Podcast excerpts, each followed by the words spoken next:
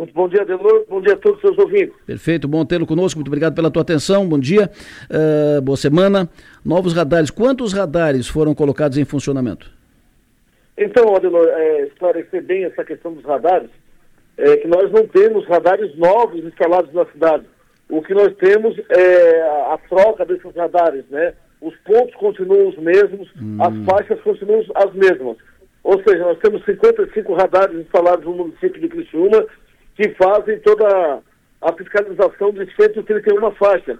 Esses radares, eles foram atualizados, eh, foram substituídos por radares novos da licitação, aonde a tecnologia anterior era uma tecnologia eh, intrusiva, que é aquele corte no asfalto, aonde vai um laço eh, e que o metro faz a ferição e quando dava problema de abrir uma cratera, um buraco, ali na, nessa parte rompia-se o laço e aí poderia ficar até 30 dias parado esperando é, pela recuperação do asfalto, é, colocar um laço novo e a seleção do metro. Hoje, com a modernização desses equipamentos, através do Doppler e do laser, nós não precisamos mais é, fazer esse tipo de manutenção dos radares, né? Então, é uma tecnologia nova, é, essa tecnologia é mais eficiente e precisa na fiscalização do trânsito, ele inclui a capacidade de leitura de placa OCR, que no antigo já tinha também, é, controle de velocidade e utilização de métodos não intrusivos.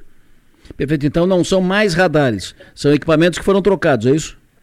Perfeito, Adelor, deixar bem claro que foram equipamentos que foram substituídos, né? Não tem novos pontos na cidade, no município de Criciúma não tem pegadinha, todos os radares estão instalados visivelmente é, para o motorista com placa de sinalização é, dizendo aonde está a fiscalização eletrônica, é, e mesmo assim, ainda assim, a gente tem é, muitas infrações cometidas principalmente pelo avanço da velocidade. Perfeito. Falando em avanço da, da velocidade, infrações, os radares pegam muito isso. Uh, o, o, motorista, às vezes, ele cai hum, na, na multa porque ele está acostumado a. Uh, velocidade 70, 70 km por, hora na Avenida Centenário. Mas tem algum, alguns pontos em que baixa para 60 e tem alguns pontos que baixa para 50. Por que essa diferença? Depende da via, Adelor. Essa é uma questão técnica, é, conforme a via, se ali há números de acidentes, já que já fez no passado, é, aumento da velocidade, se tem colégio, se tem números de pedestres, é, altos números de pedestres que passam naquela localidade.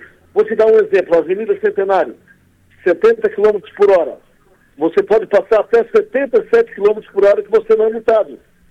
Então, quer dizer, é uma velocidade considerável é, para que não, não, não, não haja acidente, mas é, só para você ter uma noção, no mês de janeiro, nós tivemos aí aumentando de 3.800 infrações que avançaram esse número de 77 por hora. Hum. Então, tu imagina uma avenida centenário, 77 por hora, já é uma velocidade considerável, o, motorista avança ainda mais essa velocidade, Claro que com isso é, coloca em risco a vida do motociclista, do ciclista, do pedestre.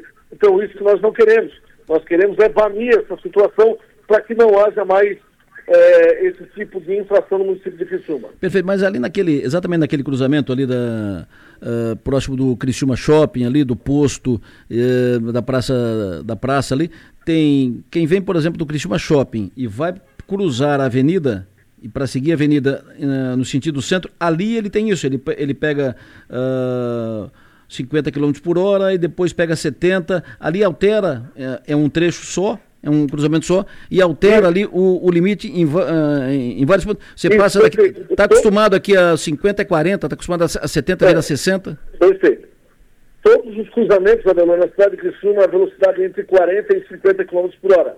Por quê? Porque há muitos pedestres que transitam por esses cruzamentos e nós temos que prever sempre é, a segurança do pedestre. Então é sempre trabalhando nesse sentido que a gente vai prever e vai fazer com que o pedestre, o ciclista, tenha maior segurança em todos os cruzamentos da cidade.